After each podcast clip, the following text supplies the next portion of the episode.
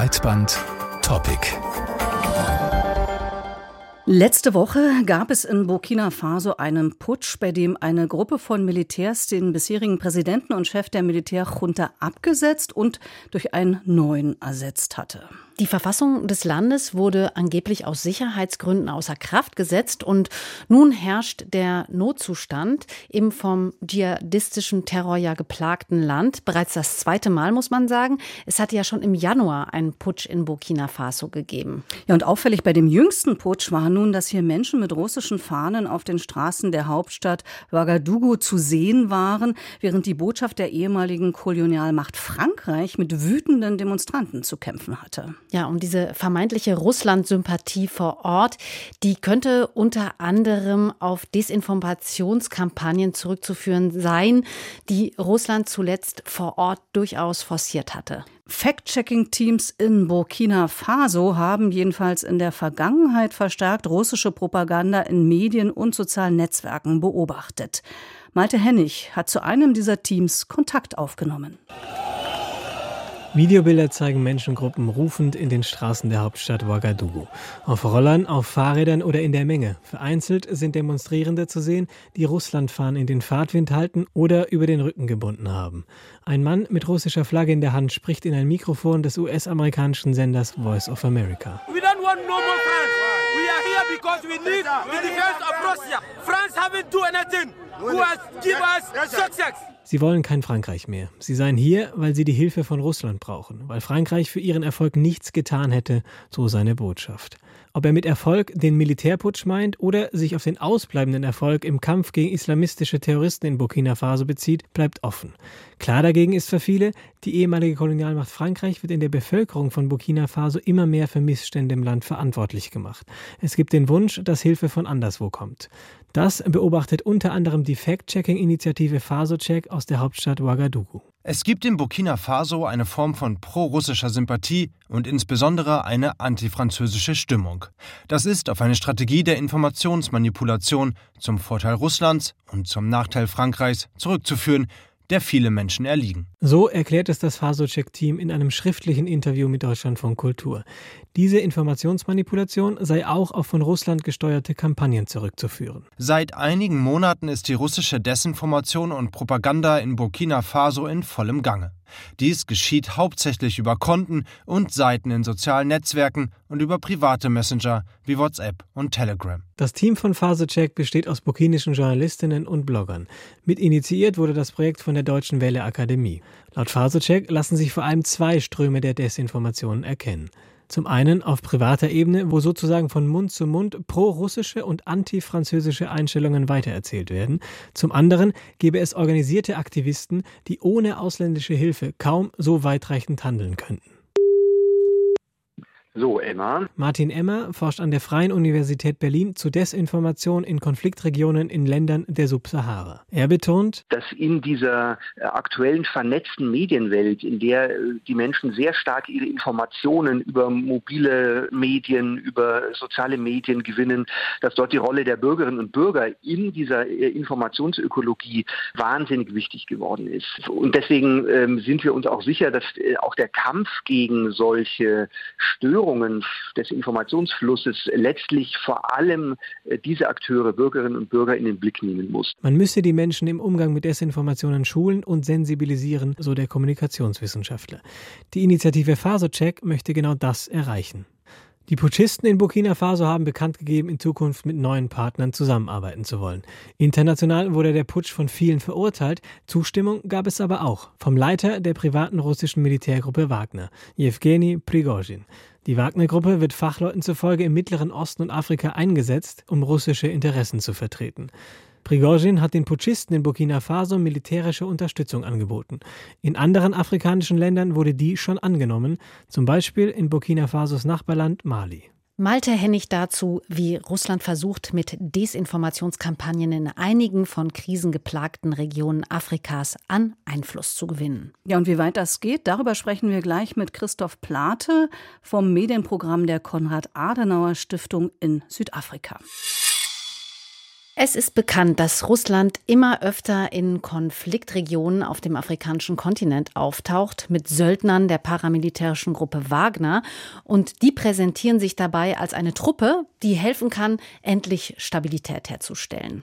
Solche Geschichten von Russland als verlässlichem Partner im Chaos, als Hilfe gegen den Terror, werden auch befeuert durch die russische Propagandamaschine, die in einigen Ländern des Kontinents eine zunehmende Rolle zu spielen scheint. Zuletzt tauchten zum Beispiel russische Flaggen im Rahmen des Militärputsches in Burkina Faso letzte Woche auf, obwohl Russland in dem Land im Gegensatz zu Mali zum Beispiel bisher noch keine so eine besondere Rolle gespielt hatte, wurde hier auf einmal so eine verstärkte Zusammenarbeit mit Russland eingeführt gefordert. Aber warum eigentlich? Im Gegensatz zu vielen anderen Ländern, die den Putsch verurteilt hatten, hatte der Chef der Gruppe Wagner den erneuten Machtwechsel im Land begrüßt, wie die BBC berichtete.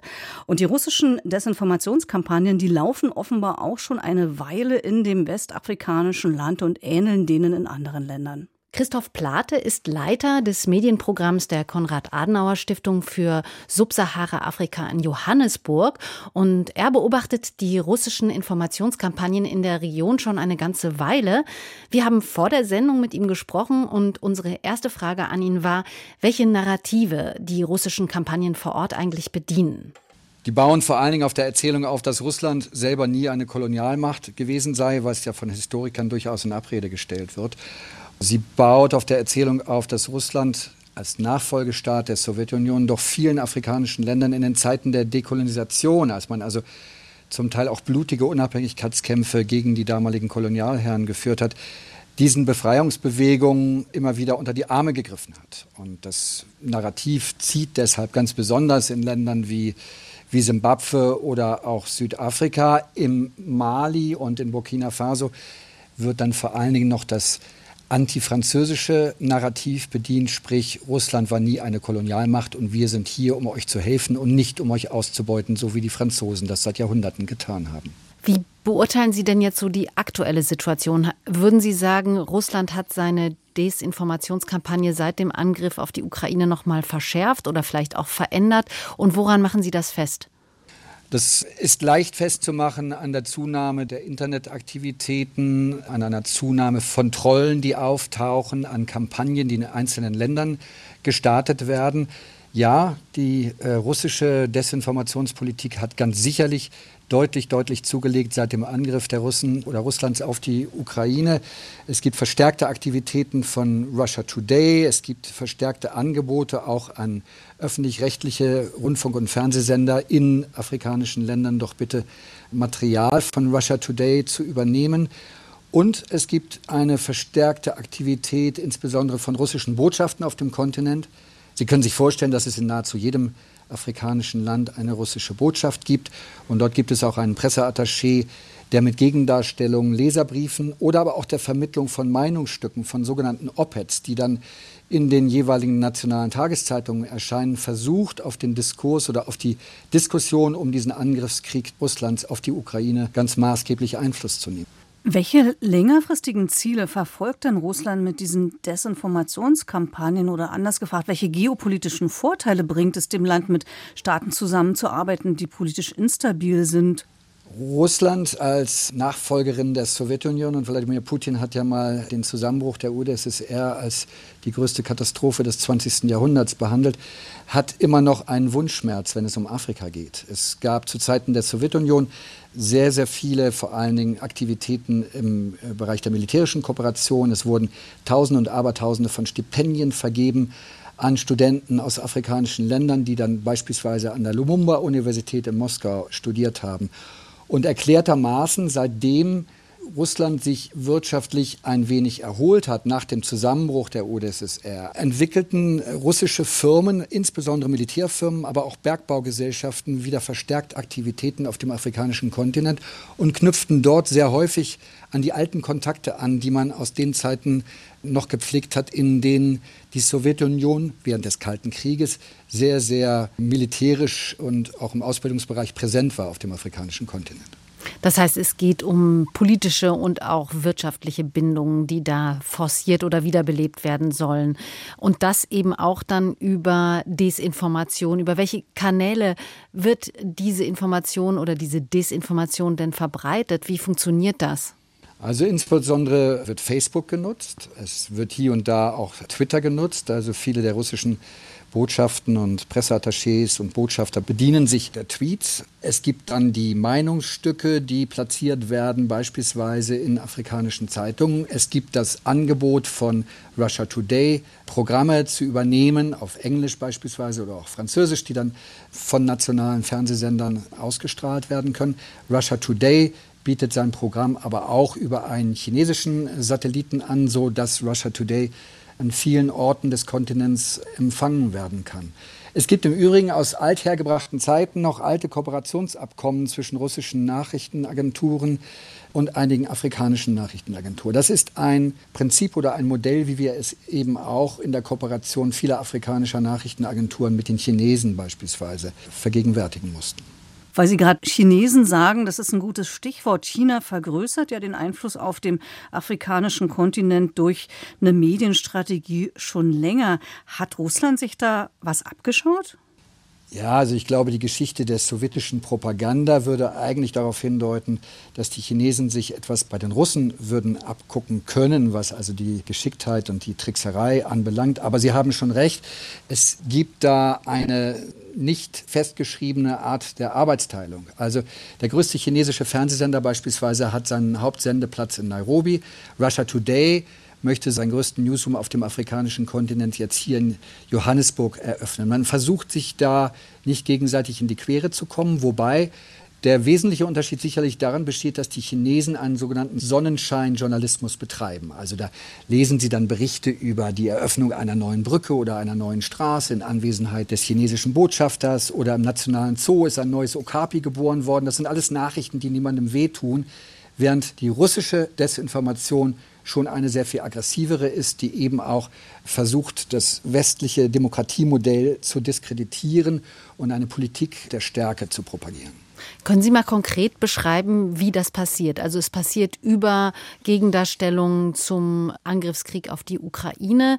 Welche sonstigen Erzählungen werden da bemüht? Naja, da gibt es dann äh, beispielsweise Meinungsstücke von Sergei Lavrov, dem russischen Außenminister, in dem nochmal die jahrzehntelange Freundschaft zwischen vielen afrikanischen Völkern und Russland beschrieben wird. Und diese Politik fällt dann auch wiederum auf fruchtbaren Boden, gerade bei vielen jüngeren afrikanischen Politikern. Einer der aktivsten ist der Sohn des ugandischen Präsidenten Yoweri Museveni, der jetzt vor einigen Tagen getwittert hat, ein Angriff auf Russland ist ein Angriff auf Afrika und der immer wieder betont, dass er ganz klar die russische Linie vertrete und dass man sich von Kolonisatoren nichts würde sagen lassen wollen. Das fällt also hier und da auf fruchtbaren Boden.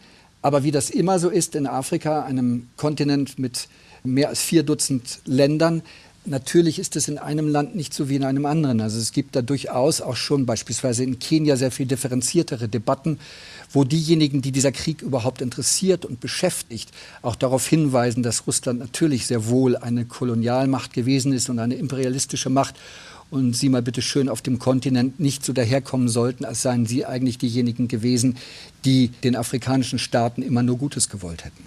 Es gibt also auch afrikanische Länder, in denen die russischen Desinformationskampagnen nicht so richtig äh, verfangen. Warum eigentlich nicht? Woran liegt das?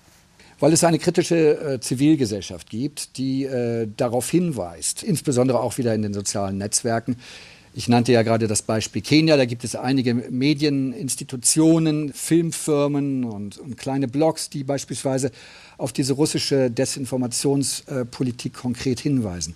Aber wir müssen uns das nicht so vorstellen wie eine Diskussion über den Krieg gegen die Ukraine, wie sie in Deutschland stattfindet, wo breite, breite Kreise der Bevölkerung an dieser Diskussion teilnehmen.